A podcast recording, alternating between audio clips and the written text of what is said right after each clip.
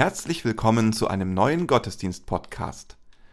Tut Buße, denn das Himmelreich ist nahe herbeigekommen. So spricht Jesus im Matthäusevangelium. Können wir das? Irina Matschenko, Detlef Korsen, Olga Burmeister und Kirsten Ahrtal feiern mit uns mit ihrer Musik. Christoph Matsch-Grunau und Robert Vetter bringen ihre Texte ein. Lasst uns nun Andacht feiern im Namen des Vaters und des Sohnes und des Heiligen Geistes. Amen.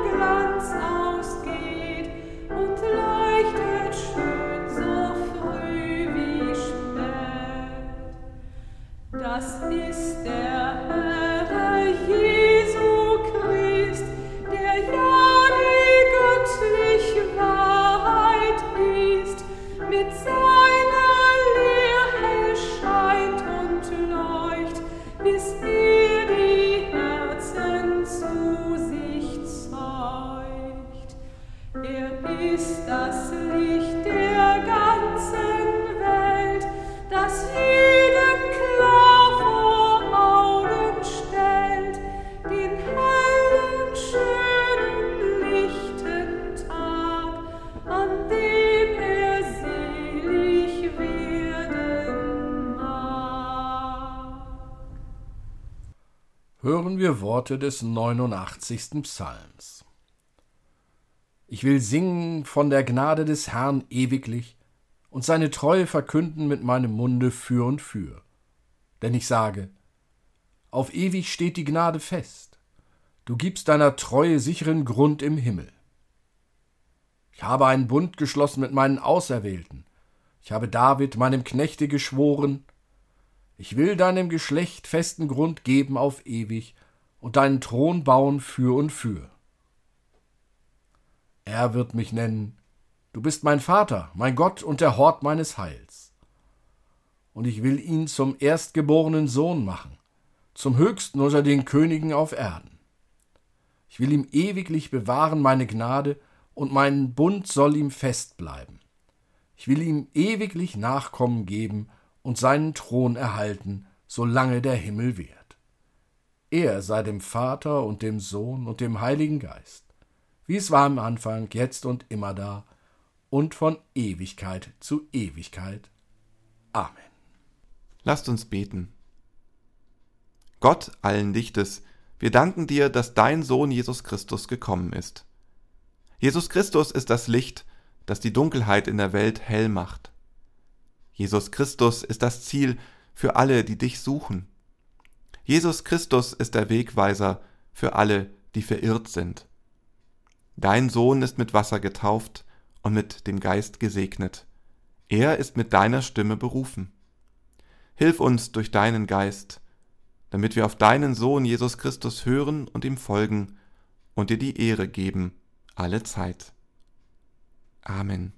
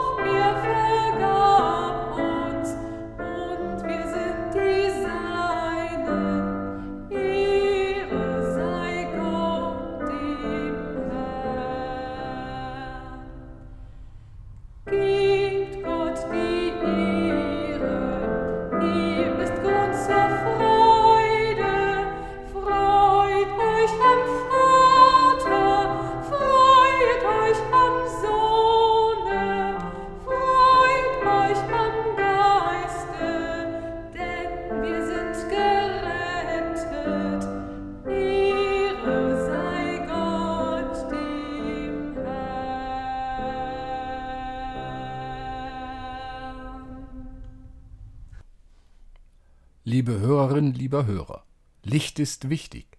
Licht lässt Pflanzen wachsen. Tiere und Menschen sind vom Licht abhängig. Ohne Licht wäre ein Leben auf der Erde nicht möglich. Licht gliedert den Alltag. Es trennt den hellen Tag von der dunklen Nacht. Die Neigung der Erdachse sorgt dafür, dass die Menge an Sonnenlicht, das uns erreicht, über das Jahr zu und abnimmt. Winter, die dunkle Jahreszeit. Jetzt sind die Tage am kürzesten. Es wird spät hell und früh wieder dunkel. Gerade wenn das Wetter gut ist, fühle ich mich deshalb an Wintertagen richtig wohl. Kalte Luft, klare Sicht, Schnee auf dem Boden, das Sonnenlicht wirkt gleich viel heller. Die Dunkelheit ist für einen kleinen Zeitraum vergessen. Wenn dann gegen Spätnachmittag die Sonne untergeht, wird es nicht wirklich dunkel. Straßenlampen leuchten, elektrisches Licht erhellt die Wohnungen. Der Mensch bestimmt selbst, wann die Nacht anbricht. Die Kerzen auf dem Adventskranz und die Lichter am Weihnachtsbaum haben in den vergangenen Wochen jeden Tag ein bisschen heller gemacht. Ich erinnere mich an schöne Erfahrungen mit Licht in der Kirche. Am Ende einer TC-Andacht gibt es die Möglichkeit, Kerzen anzuzünden. Das geschieht ganz ruhig. Jeder, der es möchte, geht nach vorne und entzündet eine Kerze. Langsam breitet sich das Licht im Kirchraum aus. Für mich ist das ein ganz besonderer Moment, das Licht wärmt mich, ich fühle mich geborgen. Es wird in mir heller, ich schöpfe Kraft. Licht und Finsternis, hell und dunkel, Leben und Tod. Von diesen Gegensätzen handelt der Predigtext. Er steht im vierten Kapitel des Matthäusevangeliums. Als nun Jesus hörte, dass Johannes gefangen gesetzt worden war, zog er sich nach Galiläa zurück, und er verließ Nazareth, kam und wohnte in Kapernaum, das am See liegt im Gebiet von Sebulon und Naphtali, damit erfüllt würde, was gesagt ist durch den Propheten Jesaja, der da spricht: Das Land Sebulon und das Land Naphtali, das Land am Meer, das Land jenseits des Jordans, das heidnische Galiläa, das Volk, das in Finsternis saß, hat ein großes Licht gesehen, und denen, die da saßen am Ort und im Schatten des Todes, ist ein Licht aufgegangen. Seit der Zeit fing Jesus an zu predigen. Tut Buße, denn das Himmelreich ist nahe herbeigekommen. Liebe Hörerin, lieber Hörer, der Predigtext berichtet davon, was nach der Taufe Jesu geschieht. Johannes der Täufer wird gefangen genommen. Seine Predigt zur Buße und Umkehr ist nicht überall mit Freude aufgenommen worden. Er hat sich mächtige Feinde gemacht, die seine Lehre stoppen wollen. Johannes wird in eine dunkle Zelle geworfen. Finsternis breitet sich um ihn herum aus. Sein Leben ist in Gefahr. Wie wird es weitergehen? Leben in der Finsternis. Finsternis ist mehr als nur Dunkelheit. Finsternis ist nicht nur die Abwesenheit von Licht, sondern sie symbolisiert auch Verzweiflung, Angst und Perspektivlosigkeit. Der Predigtext spricht von Schatten des Todes. Ich schalte den Fernseher an. Mir werden ganz reale Schatten des Todes gezeigt. Terroranschläge, Kriege und bewaffnete Konflikte, Bilder des Leides und der Verzweiflung ziehen an mir vorbei. Ich mache den Fernseher wieder aus. Auch hier bei uns in den Gemeinden gibt es Menschen, die das Gefühl haben, unter Schatten des Todes zu sitzen. Da gibt es Menschen, die von Krankheiten geplagt werden, Menschen, denen das Schicksal übel mitgespielt hat, Menschen, die nicht wissen, wie ihre Zukunft aussieht. Jesus zieht sich nach Galiläa zurück. Er flüchtet. Sein Freund Johannes ist gefangen. In Judäa ist es nicht mehr sicher. Auch sein Leben ist in Gefahr. Rückzug nach Nazareth zu seiner Familie. Lange bleibt er nicht dort. Er zieht um. Nach Kapernaum, wo er sich niederlässt. Die Gegend von Kapernaum, nah am See Genezareth gelegen, ist zur Zeit Jesu ein Randbezirk Israels. Es leben nicht viele Israeliten dort es überwiegen Heiden und Fremde. Fremde Sprachen, unbekannte Bräuche. Die Israeliten, die dort wohnen, fühlen sich allein, sie sind in der Minderheit. Ihnen gilt das Prophetenwort, das Matthäus zitiert.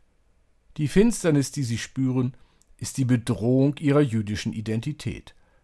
Das macht sie unsicher und ängstlich. Matthäus liegt es am Herzen, die alten Prophezeiungen mit Jesus Christus in Einklang zu bringen. Er will damit klarmachen, Jesus ist Gottes Sohn. Mit seinem Umzug nach Kapernaum hat Jesus eine weitere wesentliche Weissagung erfüllt. Jesus beginnt in Kapernaum mit seinem Wirken. Er hat in Galiläa noch sehr viel vor. Am See Genezareth wird er die ersten Jünger für seine Sache begeistern, und zwar Simon Petrus mit seinem Bruder Andreas und Jakobus mit dessen Bruder Johannes. Jesu Wirken in Kapernaum ist ein sprichwörtlicher Segen für die Menschen, die dort leben. Jesus lehrt in den Synagogen, erzählt den Menschen vom Reich Gottes und heilt Kranke und Gebrechliche. Ein Licht geht auf, die Finsternis wird hell. Dort, wo Jesus hinkommt, leuchtet strahlend die Liebe Gottes und vertreibt die Dunkelheit. Menschen werden gesund, sie erhalten eine neue Perspektive. Johannes der Täufer sitzt weiterhin in der dunklen Gefängniszelle. Johannes hört von dem, was Jesus tut und bewirkt. Diese Nachrichten sind ein Trost und ein Licht in seiner Finsternis. Doch das, was Jesus tut, geht viel weiter als das, was Johannes in der Wüste gemacht hat. Jesus geht direkt zu den Menschen. Mit aller Kraft arbeitete er in den Dörfern und Städten daran, das Leben der Menschen zum Guten zu wenden, ihnen das Licht seiner Liebe zu bringen. Jesus kommt auch heute noch in unsere dunkle Welt. Seine Botschaft lautet Tut Buße, denn das Himmelreich ist nahe herbeigekommen. Tut Buße, kehrt um, ändert euren Weg, richtet euch auf Gott aus. Wenn das Himmelreich kommt, werden Armut, Gewalt und Angst ein Ende haben. Die Finsternis wird verschwinden, die Schatten des Todes weichen. Auch Johannes der Täufer hat zur Buße gerufen, als er noch am Jordan Menschen taufte. Es ist sein größtes Anliegen. Jesus hingegen fordert uns zwar auf, dass wir umdenken, dass wir wieder auf den Weg Gottes zurückkehren, aber er hebt nicht seinen Zeigefinger. Er zwingt uns die Buße nicht auf. Wir sollen uns freiwillig dafür entscheiden. Dann kann Jesus uns verändern. Tut Buße, kehrt um. Jesus möchte die Dunkelheit, die in uns herrscht, mit seinem Licht hell machen. Sein Ruf nach Umkehr ist keine Forderung, sondern eine Erlösung. Diese Umkehr ist ein Geschenk. Jesus sagt nicht, macht jetzt alles richtig. Jesus weiß, dass wir nicht einfach so ganz spontan umkehren können. Vielmehr sollten wir innehalten. Wir sollen wachsam sein, schauen, wo der Weg ist. Das Himmelreich ist nahe, sagt Jesus. Deswegen sollen wir offen bleiben für das Wort Gottes, damit wir uns auf das nahende Himmelreich einstellen können. Wir können das Leid auf der Welt nicht von heute auf morgen beenden. Wir sind auf die Hilfe Gottes angewiesen. Jesus unterstützt uns. Er ist uns nah, wenn wir das Gefühl haben, dass wir im Schatten des Todes sitzen. Er ist wie ein guter Freund, der uns in der Gefahr beisteht, und wie ein Vater und eine Mutter, die uns in der Angst trösten. Er drängt sich nicht auf, aber er ist da, wenn wir ihn brauchen. Das Himmelreich Gottes ist erfüllt mit dem Licht der Liebe, wenn wir dieses göttliche Licht auf uns wirken lassen, so können wir dieses Geschenk der Umkehr empfangen. Dann können auch wir das Licht weitertragen und das unsrige tun, die Finsternis aufzuhellen. Amen. Herr Jesu Christe, wahres Licht, erleuchte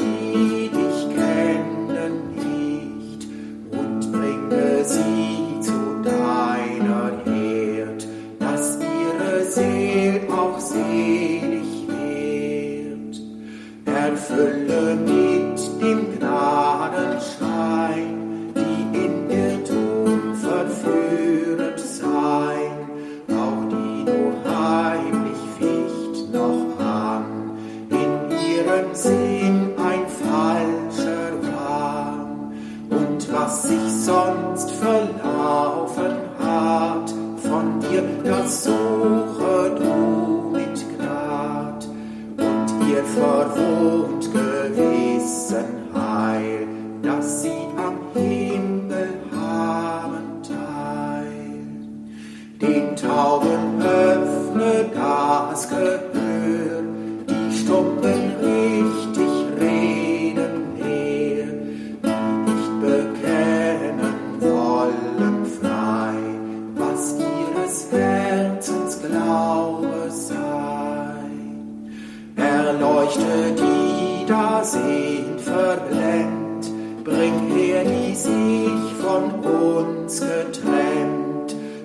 sammle die zerstreut sind, mach feste die in Zweifel sind. So werden sie mit uns zugleich.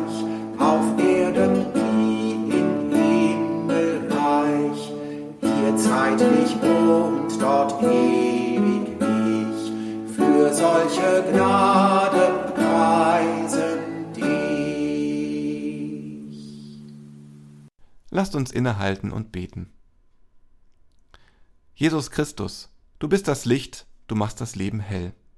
Wir beten dich an und bitten dich für die Menschen, die keine Hoffnung mehr auf Frieden haben, für die Menschen in den Kriegsgebieten dieser Welt, für die Familien, die auf der Flucht sind, für die vielen Freiwilligen, die sich jeden Tag für diese Menschen einsetzen. Du bist die Hoffnung. Hole sie aus dem Schatten des Todes. Jesus Christus, wir beten dich an und bitten dich für die Menschen, die großes Leid erlebt haben und sich nicht mehr freuen können, für die, die krank sind und für alle, die ihnen beistehen, für die, die verzweifelt sind und Angst davor haben, was auf sie zukommt, für die, die traurig sind und die Liebe vermissen. Du bist das Leben. Hole sie aus dem Schatten des Todes. Jesus Christus, wir beten dich an und bitten dich für die Kinder und Jugendlichen, für die, die uns anvertraut sind, für die, die keinen Schutz haben, für die, die Hoffnung haben und auch für die, die Angst davor haben, welche Welt wir ihnen überlassen. Du bist die Zukunft. Hole sie aus dem Schatten des Todes. Jesus Christus, wir beten dich an und bitten dich für deine weltweite Kirche, für alle, die sich mit Freude und Stolz an ihre Taufe erinnern, die auf dein Wort hören und es bewahren. Du bist Licht und Leben, du bist eins mit dem Vater. Segne uns und alle, die zu uns gehören, an jedem Tag in diesem Jahr. Amen. Lasst uns mit den Worten unseres Herrn gemeinsam beten. Vater unser im Himmel, geheiligt werde dein Name, dein Reich komme, dein Wille geschehe wie im Himmel, so auf Erden. Unser tägliches Brot gib uns heute, und vergib uns unsere Schuld, wie auch wir vergeben unseren Schuldigern. Und führe uns nicht in Versuchung, sondern erlöse uns von dem Bösen. Denn dein ist das Reich und die Kraft und die Herrlichkeit in Ewigkeit. Amen. Geht hin im Namen des lebendigen, fürsorgenden Gottes, der uns seinen Geist schenkt. Geht hin, um euch allem entgegenzustellen, was das Leben von Kindern, Frauen und Männern versklavt. Geht hin, um euch daran zu freuen, dass wir einander haben. Geht hin, um das neue Leben aus Gottes Geist zu feiern. Gott segne euch. Amen.